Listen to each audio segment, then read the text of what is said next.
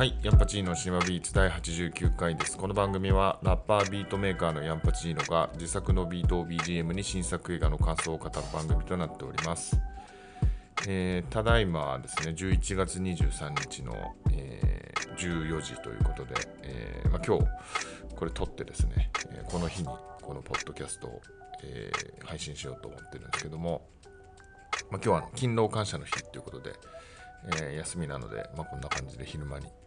えー撮れてるわけなんですけど、あのーまあ、最近なんですけど、仕事が非常にバタバタしてまして、まあ、年末っていうのももちろんね、あるんですけど、年末に向けてみたいなのもあるんですけど、あのまあ、自分が、あのー7月、今年の7月に仕事の、あの職種、まあ、会社は一緒なんですけど、変わりまして、まあ、自分で結構希望した、えー方向なんですけど、あのまあ、結構その、割と横断的にこう、おなんですかね、いろんなプロジェクトに関わるようなちょっと仕事をしていてですね、で、まあ、前も言ってたような、そのイベントみたいなのも結構あったりとか、たくさんあったりとかして、あの非常にこう、マルチタスク的な働き方に変わりまして、まあ、前もそういう面がなかったわけじゃないんですですけど、今思えば全然その、もう一つ、もう少しこう、一つのことに集中して、えー取り組んでたなという気がするんですよね。なんか肌感的にはもう5倍ぐらいマルチタスク化というか、あの1時間のうちにそのいくつか、まあ、あの打ち合わせとかあれば別ですけど、そうじゃない場合はなんか、いくつかのことを1時間以内にこういろいろやったりとか、やり取りしたりとか、なんかそういう感じの働きぶりになりまして、まあ、過去、働いてて以来初という感じですね。あの4年前ぐらいにそのイベント会社で働いてるとか、ちょっとそれに近いですけど、ここまでではなかったなって感じもちょっとあって、うん、なんか結構この40過ぎにして、こういう風な方向に行くのがいいのかどうかっていうのちょっとね、あのもやっとするとこもあるんですけどね、なんかもうちょっとこうドーンと構えて、一つのことをこうじっくり考えて、こう右だ、左だとか、なんかそういう風に言ってるような、なんかイメージもあるんですけど、まあないか。あの、なんか年齢を重ねるごとになんかそういう風なちょっと落ち着いた働きぶりをしたいなっていう風な、えーのも思ってたりはしたんですけど、あの真逆のこう非常にバタバタしたですね、えー世話、あのーなんでしょう、世話しない、えー日常を送ってるんですけど、やっぱりその、マルチタスク化するとどうしても一個一個が、あのー薄くなってしまうっていうのはちょっと危険なとこだと思うし、えーなんかいろんな仕事をどんどん拾ってしまうと、あのー自分が苦しくなるみたいなのが結構あって、やっぱりこう、まあどうしてもやんなきゃいけないやつとそうじゃないやつの、えー取捨選択みたいのが必要になるなってすごい感じてるんですよね。なんかまあ仕事が変わったばっかだったんで結構何でもかんでも拾ってあの、まあ、やりたいことではあるのであの拾っちゃってですね結構自分でパンクしつつあるかもなってちょっと思ったりするんですよね。でまあこの仕事以外でもそのまあポッドキャストもそうなんですけどあとまあ創作活動その小説の手直しとか音楽作ったりとか、まあ、あとちょっとその副業というかそのサブでやってるようなこととかいろいろやってたりとか、まあ、あと単純にその遊びで、えー飲み行ったり映画見たりとかあるんですけど。まあその特に40過ぎてなのかわからないですけどなんかその辺のまやらないこともちゃんとやっぱ決めなきゃいけないというか。まあ自分なんかで、あのーやんなやめたなと思うのはその割とこう惰性飲みみたいなののはしなくなったかなと思ってて、まあ、結構コロナがやっぱりきっかけなとこは多いと思うんですけど、まあ、そういう人多いのかなって気がするんですけどコロナの前ってなんか例えば金曜日だったらなんか誰かと飲みに行こうとか週末も誰かと会って遊ぼうとかなんかそういうマインド、まあ、週末だけじゃ平日もねなんなら結構飲み行ったりとかしてあのとりあえず行くみたいなの結構多かったですよねでそんなにこうなんですかね、えーすごい親しい人とだけじゃなくて、まいろんな人となんか行ったりしてたんですけど、やっぱそこをちょっと削るしかないっていうのが今正直あるので、うん、なんか、あ金曜日の週末これどうしようかなと思って、金曜日になったけど、まあ無理やり誰かと行こうみたいなちょっとだいぶ減りましたね、そういう考え方を。まあそれでも、まあ、映画とかはね、やっぱどうしても見たいし、なんか映画って何ですかね、あのーまあ、充実度が高いというか見見たなっていうのがやっぱなんか自分の中で残るし、まあ、こうやってアウトプットしたりもしてるのもあってですねあの割とまあ、まあ、なんなら前より見る時間は増えてるような気がしていて、まあ、本当はその創作活動みたいなのをですね、まあ、だいぶ今年はやれてないんですけどそういうもののためにはちょっとそのインプットの時間を減らすことも大事なのかなとはちょっと思い始めてますけどね。うんまあ、とはいえこの毎週やってるポッドキャストっていうのはあのー、まあ、習慣化してるし、えー、言ってもまあ映画見る以外の時間はそんなにかかってなかったりするんで、えー、続けたいなと思ってるんですけどね。なんか今思えばそのコロナ期間中に、えー、一時期その、まあ、ほぼ無職というかですね、えー、仕事を一回辞めていた時期があって、えー、その時は本当に逆に言うと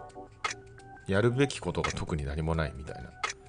状況で、えー、なんとかその生活も回せていたにしたのでそのお金の面とかあの時は本当にやるべきやんなきゃいけないことがないんであのとりあえず、えー、創作活動っていうのをいろいろ着手できたっていうのがあってそれは本当にまあ本当に良かったなって思うんですよねコロナのまあ、コロナ自体はちょっと、ね、世の中的にはいいことじゃないんですけども、個人史的にはいいきっかけだったと思うし、まあ、結構なんかそういう人が多いっていうのは結構聞きますね。そのコロナ期間中に音楽始めたとか、ドキャストを始めたとかって人結構多いなっていう印象はあったりしますね。まあ、あの頃はかなり今思えば幸せな時期だったなという気がして、えー、まあなんかあれから、まあ仕事もそうなんですけど、いろいろやんなきゃいけないことがプライベートとかも結構増えたりとかして、まあ、どうやって自分の時間を捻出するのかあっていうのが本当に課題かなと思う、えー、今日この頃です。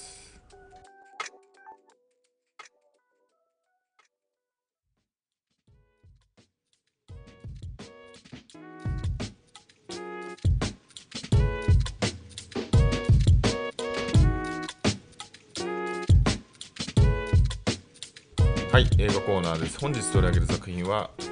11月18日公開、リアリティです。えー、この映画はですね、アメリカ国家機密のリーク事件で逮捕された当時25歳の女性、リアリティウィナーの FBI 尋問記録をほぼリアルタイムで改善再現した映画で、えー、監督はですね、ニューヨークの現代演劇界で活躍する劇作家のティナ・サッターが、えー、長編映画初監督をしたと。で、まあ、もともと、えー、この話自体は、えー、演劇として、えー、上演されてた、そのティナ・えー、サッターが、えー、作って、えー、上映してたものです。で、まあ、非常にユニークな作品なんですけど、まあ、さっき言った通りですね、実際のその FBI の尋問記録っていうのをですね、えー、一言一句ですね、えー、変えずに、え、セリフとして、え、話しているという前提が、まあ、映画の中で明かされてるんですね、最初から。で、えー、なんで例えばその喋ってる人が咳き込んだりするんですけど、それも実際のそのタイミングで咳き込んでいてですね、なのでそこで会話が途切れたりとか、えー、するっていうような内容で、まあ、非常に、えー、変わったユニークな、えー、映画なんですけども、えまあ、それがですね非常に面白い、効果を生んでるなというふうに、感じます。あの82分の作品で短いんですけどかなり、えー、面白かったですね。でまあもちろんその、えー、政治的なメッセージの要素もあってですね、ま、そこのメッセージも含めて、えー、かなり秀逸な秀逸な作品かなっていうふうに思いました。で、えーと、その2017年のトランプ政権下のアメリカが舞台なんですけども、えー、そのリアリティウィナーはですね、えーまあ、彼女はですね、えー、国家安全保障局 NSA で働く契約社員なんですけど、まあ、彼女が車で買い物から帰ってくるとその見知らぬ2人の、え、男性に声をかけられて、まあ、彼らは FBI 総括盛んであるんですけども、えまあ、その操作してるで話聞かせてみたいな感じでも非常にあの気さくなんですよね。で柔らかであの威圧感が全然ないっていう感じだし、まあ、物腰もすごい低い。あ、えー、物腰も柔らかい、えー、2人なんですけども、えーまあ、FBI の,、ね、その尋問の様子って、まあ、映画とかでは見たことあるんですけど、まあ、これも映画なんですけどその本当などのとこどうなのみたいなのわからないんですけど、まあ、これは実際の、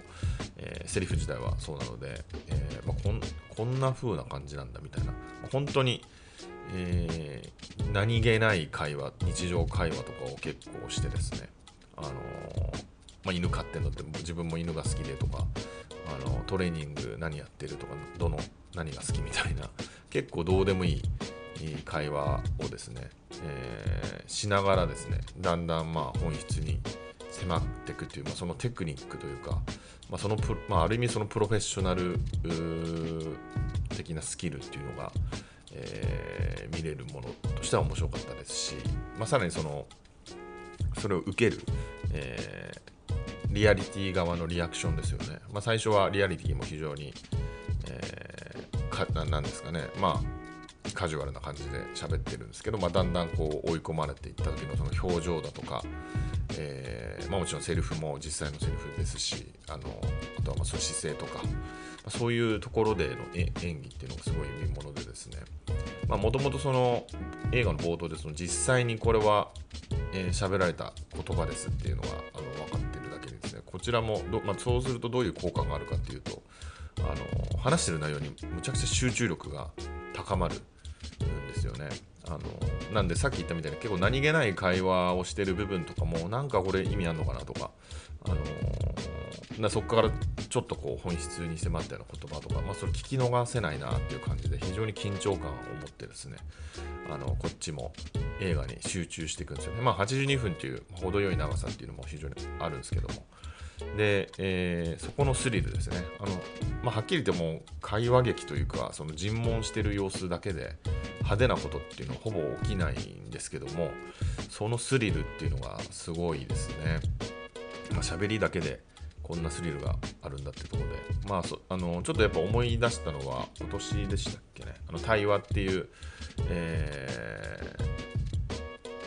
ー、高校高校でのその乱射事件の、被害者と、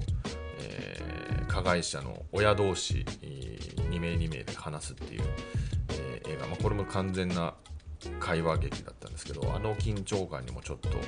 似てるなというところですね。で、まあ、違いっていうとこれが本当に喋られたことであるっていうところの、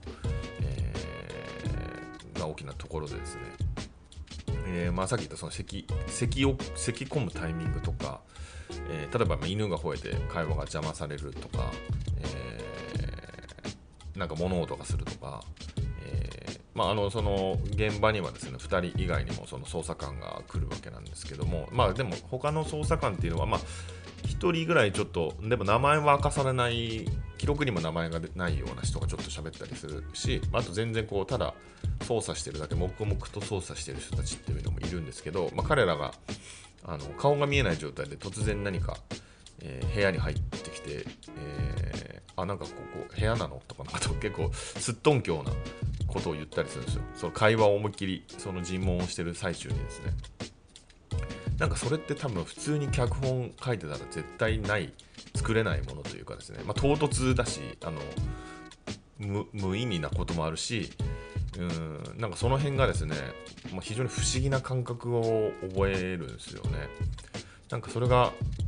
うんそのそこまあそれがちゃんとリアリティを逆に担保させるというかですね。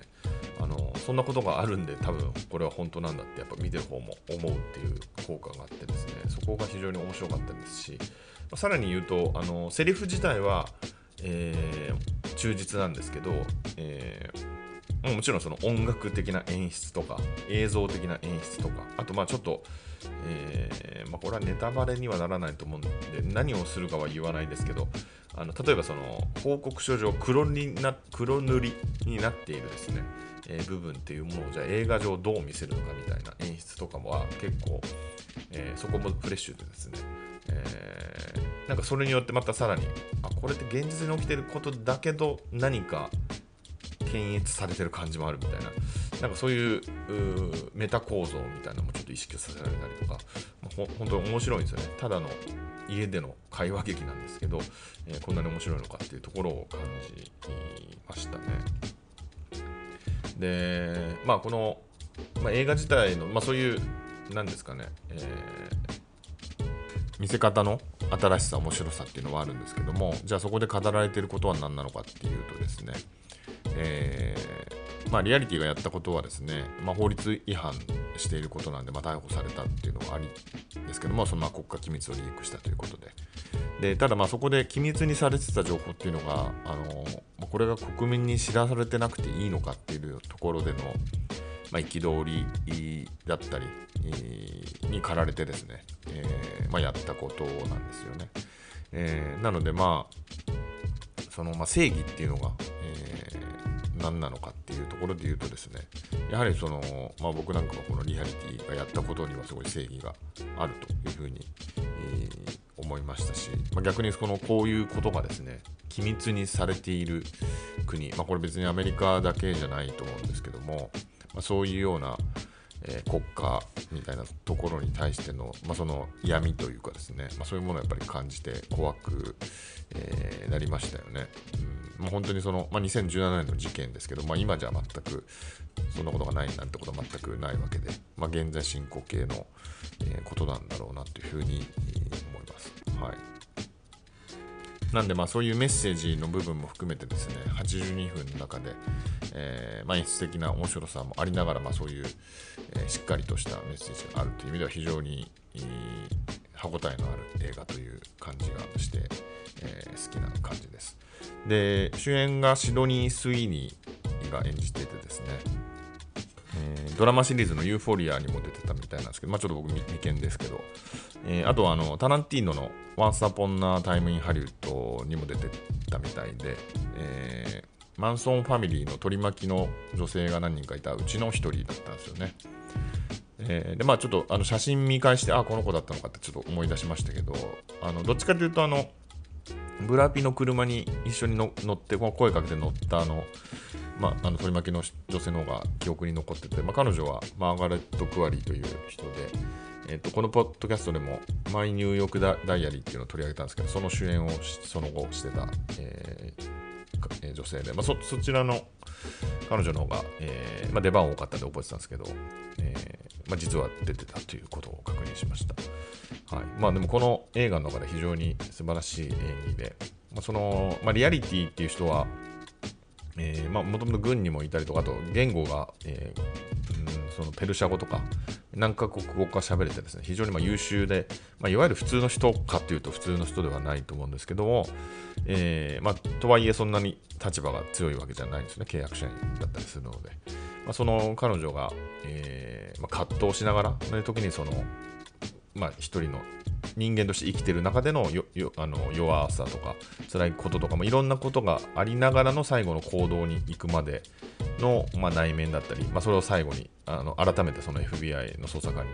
問われている状況でまたそれを、えー、反芻している状況っていうのはがとてもまあ人間らしいしでその最後の行動も含めてとてもなんですかねその彼女のインナインサイトで起こったことっていうのが、えー、その描写っていうのが、まあ、その演技から伝わってきてですね非常に素晴らしい演技だったなというふうに思いました。はいえー、ぜひ見てみてはと思います。はいまあ、ちなみにこのパンフレットも凝っててあの FBI の調査書報告書みたいな封筒の中に入っててですね、中出すと、まあ、パンフなんですけど、その外のやつが結構黒塗りで結構塗りつぶされてるようなパンフで、あのとても、えー、いい感じのパンフでした。はい